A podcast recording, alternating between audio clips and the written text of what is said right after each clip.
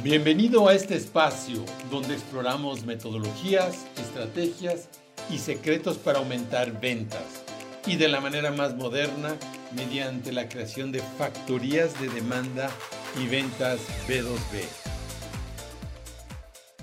Hoy vamos a hablar sobre cómo generar leads calificados que a veces se menciona como leads cualificados, ¿no?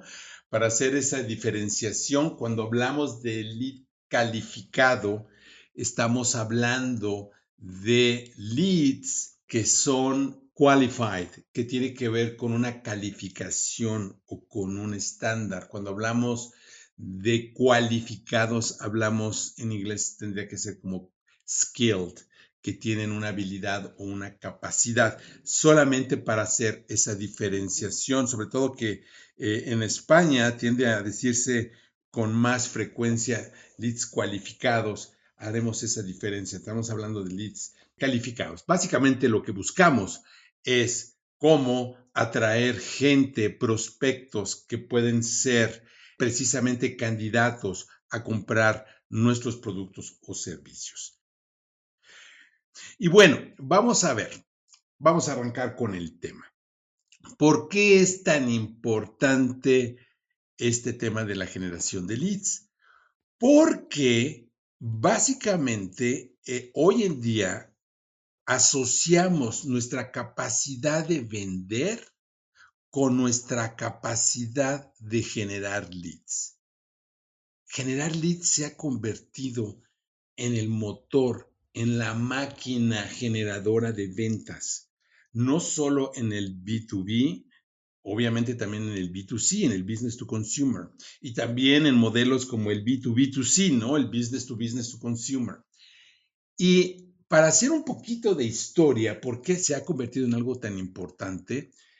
Básicamente en el proceso de ventas, recordemos que en cualquier área comercial se deben de dominar cuatro frentes muy importantes, el modelo de ventas, el proceso de ventas, el sistema de ventas y la fuerza de ventas, que es lo que nos ayuda a que se pueda, digamos, mover y activar las áreas comerciales. Cuando tenemos nosotros la necesidad de vender, pues básicamente lo que hacemos es ir y dirigirnos a un mercado meta, a un conjunto de prospectos que tienen la capacidad para poder comprar nuestro producto. ¿sí? Y aquí eh, de inicio es importante aclarar a qué nos referimos cuando hablamos de un mercado meta. En el marketing tradicional, un mercado es un conjunto homogéneo de prospectos o de personas, de individuos o de empresas, dependiendo a lo que nos dediquemos, que tienen eh, la capacidad de comprar, que quieren comprar nuestros productos y que tienen una necesidad que nosotros podemos resolver con nuestros productos. ¿sí? Hay ahí una intención o deseo insertado en esta definición. Por eso es importante como recordar esta definición, que es muy importante. Porque básicamente cuando empiezan, digamos, a formalizarse las áreas comerciales, principalmente hace un siglo, cuando empieza la producción masiva, son los medios de comunicación masivos los que permiten llegar a muchas audiencias. Y es cuando el marketing, cuando la publicidad empieza a formalizarse de una manera muy especial. Son los medios masivos los que nos permiten llegar precisamente a esas audiencias de una manera masiva.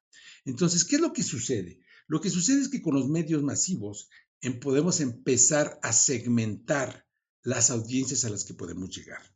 Y entonces la publicidad, bueno, eso no es, nada nuevo. Eh, yo tuve eh, em, una empresa editorial donde publicábamos revistas y entonces en este proceso nosotros segmentábamos a través de la distribución de nuestro medio de comunicación. En aquel entonces yo estoy hablando de finales de los ochentas, publicábamos guías de compra de diferentes tecnologías y de diferentes pues sí, tecnologías y software. El software empezaba a surgir incipientemente. Las PCs, ¿se acuerdan? Em, surgieron a mediados de los 80 La Mac 2 eh, surgió también a principios de los 80, después surgieron, se surgió la PC y de ahí surgió la microcomputación y de ahí empezó el software y de ahí empezó el consumo masivo, en este caso de los dispositivos electrónicos. Antes de ellos, el mismo director de IBM pensaba que había mercado en el mundo para 10 computadoras, ¿no? era, no era precisamente una persona que dentro de su concepto veía que la computación podría tener un alcance totalmente masivo y que no íbamos a tener una computadora, sino que vamos a tener múltiples computadoras, no solo en nuestro alrededor, sino inclusive próximamente insertadas en nuestro cuerpo, ¿no? Porque eso es a donde vamos. Vamos a tener chips ya incorporados a nuestro sistema nervioso. Eso es lo que viene próximamente. Entonces, ¿qué es lo que sucede? Cuando surge el Internet, entonces podemos empezar a hacer una conexión directa con las audiencias y cuando surgen las redes sociales, eh, podemos empezar a perfilar, a perfilar el comportamiento de estas audiencias y poder segmentarnos de una manera especial. Cuando surge Facebook, es muy interesante cómo Facebook, eh, cuando surge después de superar a otras redes sociales como MySpace y otras redes sociales que estaban en el mercado, yo, por ejemplo, nunca me imaginé que el negocio real de redes sociales como Facebook iba a ser la publicidad. De hecho, muchos años Facebook se mantuvo como una empresa donde no tenía un modelo específico de monetización. Es lo que sucede aquí como en los que están en, en, Clubhouse. Pues Clubhouse no tiene un modelo de monetización todavía tal cual. Lo que están haciendo es apostando a generar una red, a generar una serie de audiencias eh, donde toda esta clase creativa pueda venir a empezar a desarrollar diferentes modelos de producción de contenidos que puedan tener de alguna manera algún tipo de, futuro y crean un modelo de negocio. Entonces, fíjense cómo eh, con el paso del tiempo se ha convertido tan importante el crear y desarrollar redes que después se puede visualizar cómo se puede monetizar y fue un poco lo que pasó con Facebook.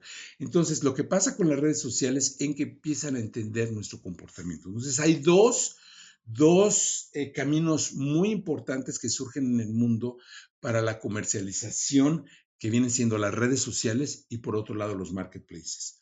Los marketplaces, y hago aquí un paréntesis en relación a los marketplaces, se vuelven importantísimos porque en este caso Amazon que se convirtió en el principal anunciante en medios digitales al comprar la mayor cantidad de Google Ads en la historia, cuando el costo de poder presentar anuncios de manera masiva era muy bajo, hoy en día ha cambiado completamente esta, esta situación. Lo que ha sucedido es que los marketplaces se han convertido en un canal de no solo de comunicación y de generación de audiencias, sino de captura de datos. Y entonces aquí es donde estamos entrando a una era diferente, una era donde los datos se vuelven absolutamente críticos. De hecho, cuando escuchamos que una empresa como Amazon es una empresa, básicamente una empresa de datos, pues a veces como que uno puede decir, bueno, ¿cómo es eso? Pues sí, las empresas hoy en día nos estamos convirtiendo en qué? En empresas y en centros donde se generan datos. Entonces, hoy en día inclusive empresas como LinkedIn se ha convertido en una empresa ahora de consultoría. ¿Por qué? Por la cantidad de datos que tiene LinkedIn hoy en día, se ha convertido y se está convirtiendo en una empresa consultora, porque la información que es básicamente la materia prima, los datos de comportamiento de los consumidores, se vuelve absolutamente crítico.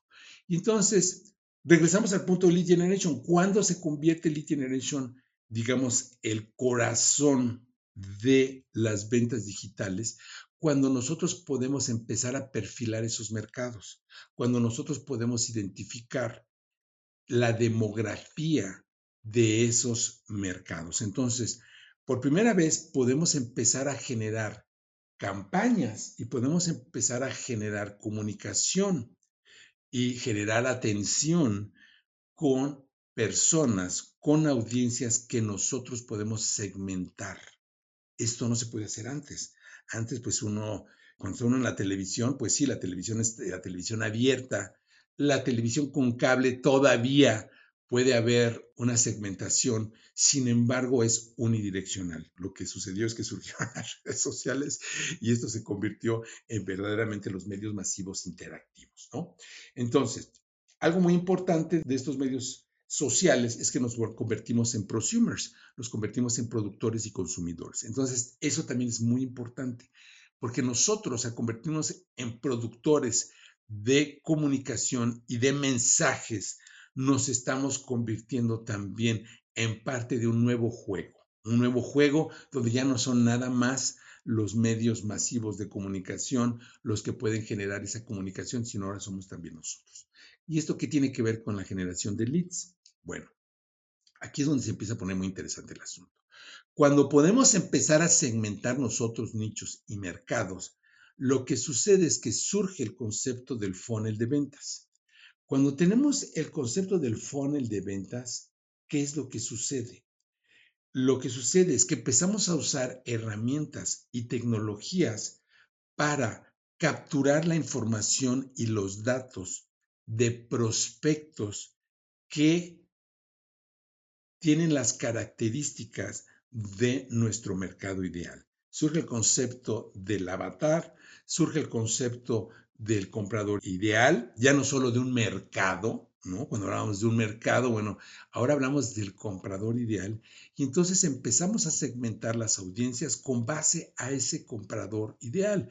Es esa persona que tiene ese problema que nosotros podemos resolver, que tiene la edad entre la cual sería el comprador ideal, está en ciertas ubicaciones geográficas, es del sexo, tiene ciertas preferencias, etcétera, etcétera, etcétera. Y entonces empezamos a poder hacer esa segmentación.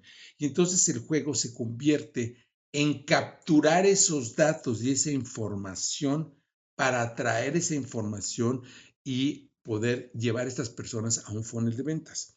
Entonces, cuando nosotros podemos llevar esas personas a un funnel de ventas, que normalmente está segmentado en tres, lo que se llama el TOFU, el MOFU y el BOFU, el top of the funnel, el top, el middle of the funnel y el bottom of the funnel, donde dependiendo de la intención de compra o más bien del relacionamiento que empezamos a tener con esa persona, donde de alguna manera empezamos a identificar esa intención de compra, lo que hacemos es que por medio de la tecnología, lo que nosotros empezamos es a crear una serie de automatizaciones o sistematizaciones para que nosotros podamos establecer un relacionamiento y podamos incrementar la intención de compra de esa audiencia en este caso, de estas personas que en teoría corresponden y son parte de este mercado ideal. Y entonces, ¿cómo se generan leads? Hay muchísimas técnicas. Se generan leads de manera tradicional y déjenme comentar algo que es importante.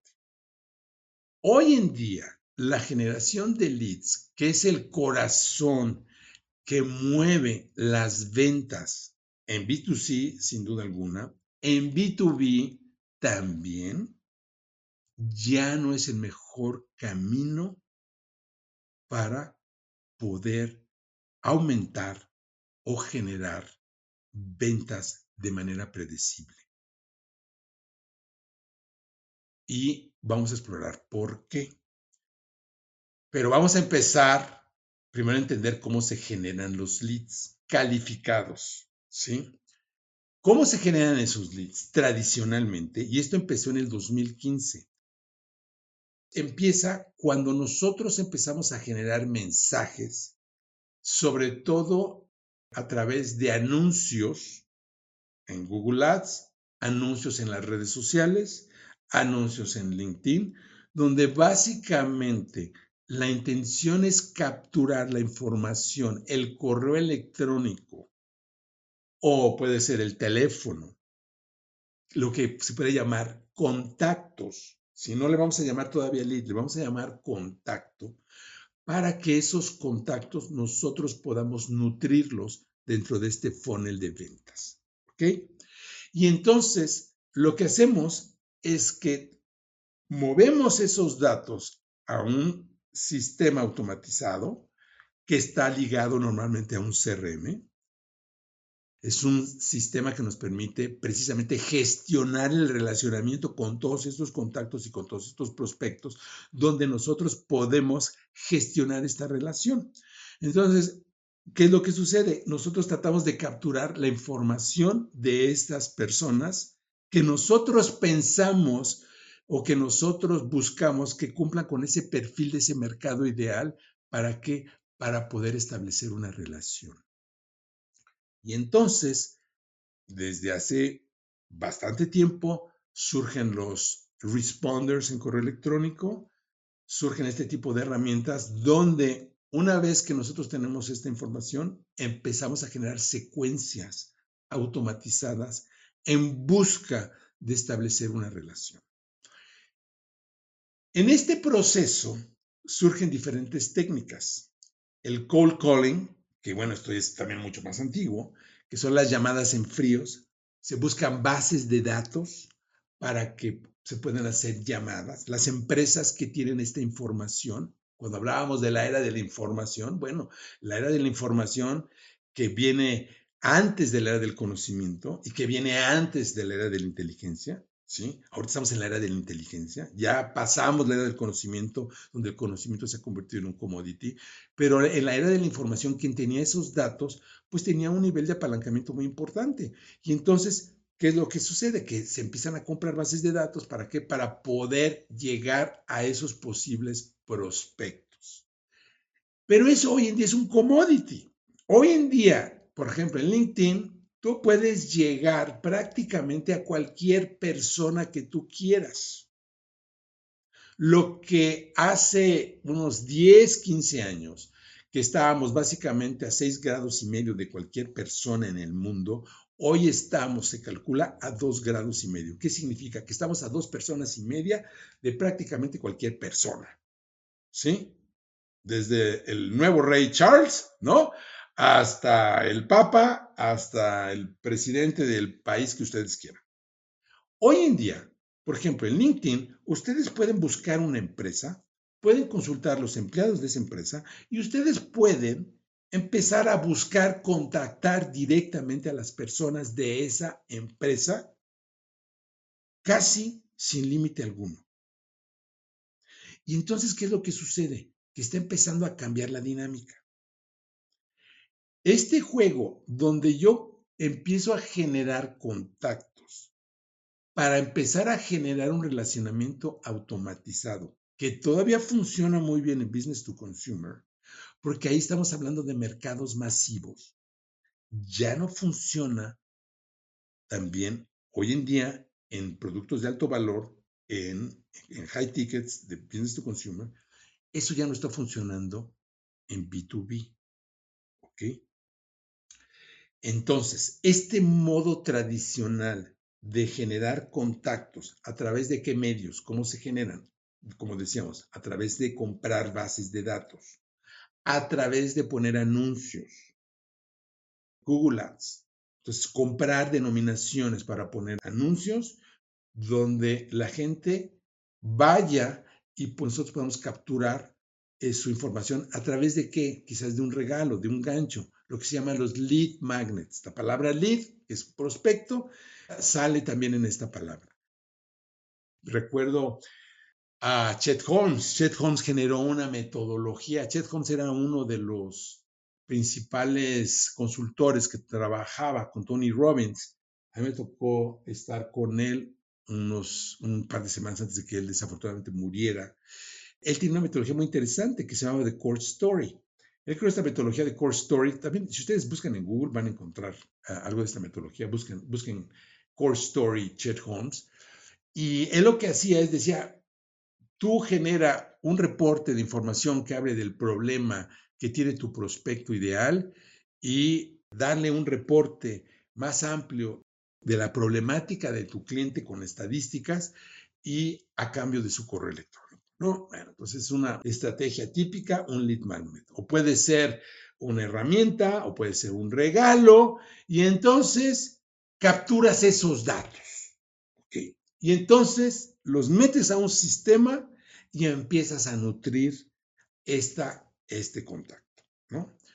Ese es el método tradicional. Entonces tenemos los lead magnets, tenemos el cold calling, tenemos este, anuncios en Google Ads, anuncios en las redes sociales, ¿sí? Ahora en los marketplaces, cuando tenemos bienes de consumo, cuando estamos en el B2C, pues también hoy en día Amazon, todo este tipo de, este, de marketplaces se han vuelto un, lugares ideales para promover eh, productos, eh, principalmente en el caso de los marketplaces como Amazon, ¿no? ¿Qué es lo que está pasando hoy en día? Hoy en día generar leads ya no está funcionando. ¿Por qué? Porque no nos gusta que nos persigan. El cliente ha cambiado, el cliente ha evolucionado. Entonces, en conclusión, para lo que hemos venido platicando hasta ahora, ¿cómo se pueden generar leads? Se pueden generar con cold calling. El cold calling puede ser el cold email, el email en frío, buscar bases de datos masivas, que hoy está bastante penalizado en muchos países precisamente por la invasión de la privacidad. Entonces, hoy en día en muchos países es un delito estar enviando correos masivamente sin la autorización de tu audiencia. ¿okay? Tenemos, este, ahora se están usando también eh, la mensajería instantánea, sobre todo en Estados Unidos. Hay sistemas automatizados, por ejemplo, algo muy interesante, Gary Vee, una lista de, de, mensajes que tiene cientos de miles de, de contactos ahí y él manda ahí mensajes de manera unidireccional también. Ahora WhatsApp, ¿qué es lo que está haciendo? WhatsApp está generando también sistemas de automatización para capturar y nutrir todo este tipo de relacionamiento. Entonces, la tecnología lo que vemos es que tiene diferentes mecanismos para poder sistematizar este contacto y, entre comillas, nutrir esta relación. Entonces, en resumen, ¿cómo generar esos contactos? Pues es cómo generar esos contactos y convertirlos en leads. Es, hay muchos mecanismos en los cuales yo lo que hago es busco que ese contacto me genere una respuesta contra un regalo o contra algo que pueda ser de su interés, lo metemos a un, sistema automatizado y empezamos a nutrir esa relación. Bueno, eso ya no funciona. ¿Por qué no funciona? Todos los días yo recibo mensajes de dos o tres empresas, todos los días, diferentes, ¿eh? donde me ofrecen leads calificados, hasta de la India. Yo el otro día tomé una llamada de una empresa de la India. Les digo, oigan, este, ustedes este, generamos, ah, porque me dicen, generamos leads, generamos servicios. Digo, ¿y, y, en español, sí, en el idioma que usted nos diga, nosotros generamos leads. ¡Wow! Este, y generamos citas de ventas, ¿no? Reuniones de ventas. ¡Wow! Me parece súper interesante. Y bueno, y platicándole, ¿no? Dice, no, pues es que nosotros garantizamos que le podemos generar 20 reuniones de ventas. Entonces, e, el gran reto y el gran problema que hay hoy en día en las ventas es que hemos entrado al engaño de que si yo genero leads, entre comillas, calificados, que corresponden al perfil del mercado, principalmente de manera demográfica y de manera que tiene que ver con el perfil de la industria, del nivel de ventas de la empresa, el puesto de la persona y yo lo llevo a una reunión de ventas, mi posibilidad de vender va a aumentar. O, diciéndolo de otra manera, que ese va a ser la materia prima para generar clientes. Y eso ya no funciona. Salesforce es la empresa con el CRM más grande del planeta. Es todo un ecosistema hoy en día de herramientas y tecnologías para gestionar el relacionamiento con clientes. ¿Qué es lo que reporta Salesforce? Que de cada 10.000 contactos, de todos esos contactos que se capturan por los diferentes medios sociales o canales de comunicación online, que pueden ser también personas que visitan un booth en una exposición o que entran a un webinar o que los capturamos por medio de un lead magnet. Estoy hablando de business to business, ¿eh? Ojo, no estamos hablando de business to consumer, estamos hablando de business to business, pero está empezando a pasar lo mismo en B2C. De 10.000 contactos, solo se generan 130 reuniones de ventas, que nos da básicamente el 1.3%. De ese 1.3%, de cada 100 se convierten en ventas del 2 al 4%, lo cual nos da el punto 4 al millar de tasa de conversión. Y déjenme decirles algo. Yo tengo una empresa que se llama Sales Planet, donde precisamente eso fue lo que observamos el año pasado.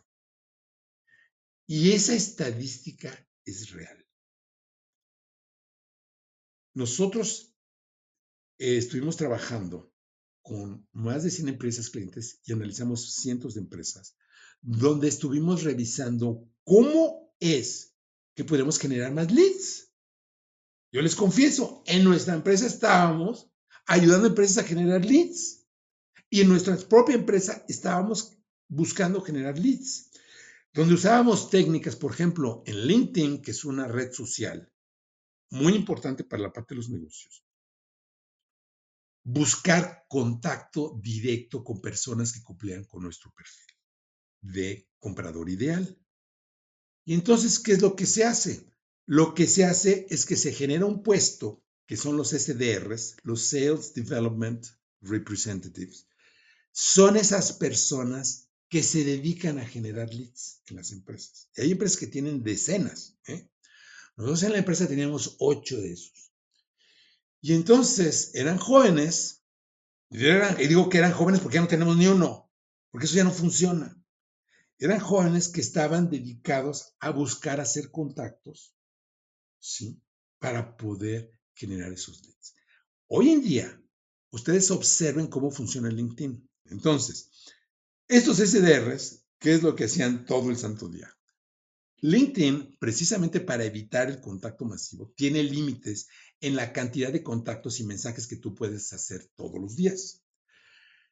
Han surgido algunas herramientas online como Expandy, donde tú puedes automatizar el contacto con las personas en LinkedIn. Entonces, el juego, ¿cómo, cómo es? Se busca hacer un contacto Normalmente eh, puedes hacer, eh, si no mal recuerdo, hoy, ahorita en día está sobre 30 contactos diarios. Para, que, si tú tienes una actividad inusual en LinkedIn, te bloquean. Entonces, cuidado con este tipo de cosas. Entonces, haces 30 contactos.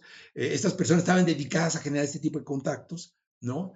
Este, y entonces, al hacer ese contacto, se pasaba a un sistema de automatización y eso mismo que se hacía con la parte del correo electrónico y que se hacía por medio este, de sistemas automatizados de seguimiento, se metían en secuencias para poder nutrir, entre comillas, esa relación. Entonces, si ustedes reciben contactos de gente medio extraña de repente, hola, ¿cómo estás? Este, pues mira, tenemos este servicio. Bueno, algunos son, van directo a venderte, ¿no? Que a mí me molesta mucho. Pero hay otros que dicen, bueno, pues a ver cómo estás, me encanta tu perfil, no sé qué. Y muchas veces lo que sucede es que tu nombre lo van a pasar a un eh, sistema de, de, relacionamiento, ¿ok? Que no son, son mensajes que no son muy personalizados. Muchas de las personas que están haciendo ese trabajo están usando perfiles falsos, ¿ok? Son perfiles de personas que no existen. El otro día me mandaron dos mensajes igualitos, dos personas. Eh, en inglés, por cierto, me mandaron dos, dos, dos mensajes igualitos, con una diferencia de cinco minutos. Y entonces cuando abro los mensajes les digo, les contesté a los dos, este, me temo que son robots, que son bots, y yo les sugiero que a su director comercial pues los organice mejor para que separen mejor sus listas. Yo todavía dándoles un poquito de consejo así medio sarcástico, ¿no? Para que no bombarden y no echen a perder la reputación de su empresa. Porque aparte tu empresa pues sale con una reputación mala. ¿Por qué? Porque pues, están haciendo una práctica que no es la adecuada.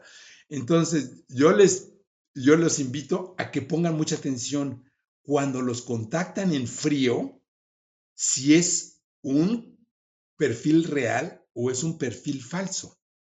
¿ok? Porque de que los hay, los hay, ¿sí? Y es muy fácil identificarlos, pero eso lo platicamos en, en otra ocasión.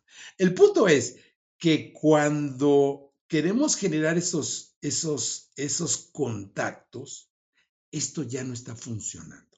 Y esto no está funcionando porque el cliente ya cambió, nosotros ya cambiamos. El cliente hoy en día, que básicamente ahora es un millennial, esto es algo muy importante. Los que venimos de la escuela vieja del marketing tradicional, traemos un concepto de lo que es el marketing. El millennial, que es ahora el que está tomando decisiones y que está en el frente en las áreas de compra y en las áreas donde se están seleccionando productos, ya compra de una manera diferente. El millennial hoy en día compra en marketplaces. En Latinoamérica compra en Mercado Libre, compra en Amazon, compra en Airbnb, eh, toma Ubers, está en marketplaces. Entonces, su actividad la prefiere tener él bajo control. No nos gusta hoy en día los compradores que nos estén persiguiendo. Yo tengo eh, algunos, estoy en algunas, en, algunas automatizaciones de algunos, de algunos consultores y de algunos vendedores, sobre todo Estados Unidos, que es mucho más sofisticado, y todavía conservo, no me desinscrito ahí porque quiero investigar, o sea, a mí me gusta explorar qué, qué cosas te escriben esos, esas personas que te escriben cuatro o cinco correos diarios, diarios y están supuestamente nutriendo una relación. Y eso ya no sucede así. Entonces, el, objetivo de esta, de, de esta plática es que ustedes, que todos, tomemos conciencia que estamos viviendo ahorita una transición. Esa transición viene ahora hacia lo que se llama generación de demanda. Este proceso del funnel del que hablé, ahora se virtualiza. Se virtualiza. Y ese es un proceso mágico. ¿Por qué se virtualiza? Decía yo que de cada 10.000 contactos se pueden hacer 130 reuniones de venta y de cada 100 reuniones de venta se convierten del 2 al 4%. yo, lo yo, lo, yo lo medía. Nosotros teníamos un índice de conversión, fíjense, de casi el 10% que es arriba del estándar. Pero de todas maneras, no es viable, no es costeable. ¿Por qué? Porque el costo de gestionar todos esos contactos, el ancho de banda laboral que necesitas para gestionar esos contactos y todo el tiempo que dedican los representantes de ventas, los vendedores profesionales, que tienes que pagarles un sueldo y normalmente y una comisión, etcétera, etcétera. Si tienen un porcentaje de ventas de el 2, el 4, el 6 o el 8%, es demasiado bajo. Entonces, el costo oculto de ese proceso lo hace inviable. Si a eso agregamos que el ciclo de ventas en B2B para servicios, por ejemplo, es de entre seis meses a nueve meses a nivel global es una locura. Ya no funciona. Eso no quiere decir que hay que detener el proceso a 100%. en algunas ocasiones sí. Lo que funciona ahora es generar demanda. Y entonces decía, ¿qué es lo que se hace? Se virtualiza el funnel y se virtualiza en un espacio que le llamamos el dark social. Y es en el dark social ese espacio donde se genera una dinámica entre nuestro mercado potencial es la dinámica que se da en estas interacciones como la que tenemos ahorita en, esta, en estas salas. Es donde se comparte la información, es donde se da la boca a boca, donde se da este, e, el voz, el boca a boca en las ventas es el mecanismo más poderoso que existe. Cuando tenemos un lead de alguien que nos recomienda, ahí sí, esa es la mejor. Ahí sí yo diría, ¿cuál es la mejor forma de generar leads? Que tus clientes te recomienden. Si tú generas un mecanismo para que tus clientes te recomienden, estás del otro lado, ¿sí? Yo viví muchísimos años de generar ventas y negocios a través de boca a boca. Por eso es tan importante documentar tus casos de éxito. Por eso es muy importante buscar alguna manera en que te puedan referir tus, eh, tus, propios, este, tus propios clientes. ¿sí?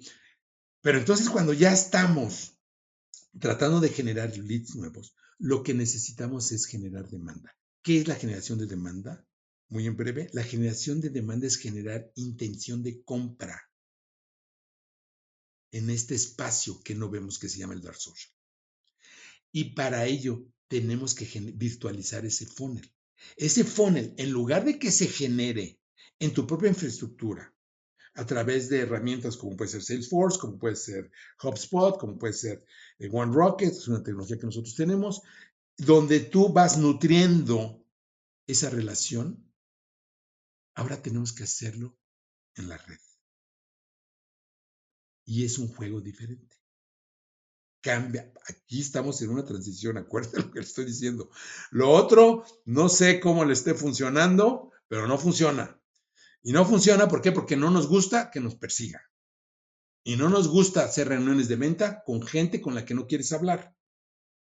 Y los vendedores se, se han convertido en aquellos vendedores que vendían ollas y carros en una agencia de venta. Tienen que generar la intención de compra en la reunión y el problema o el reto en B2B es que las decisiones son colegiadas.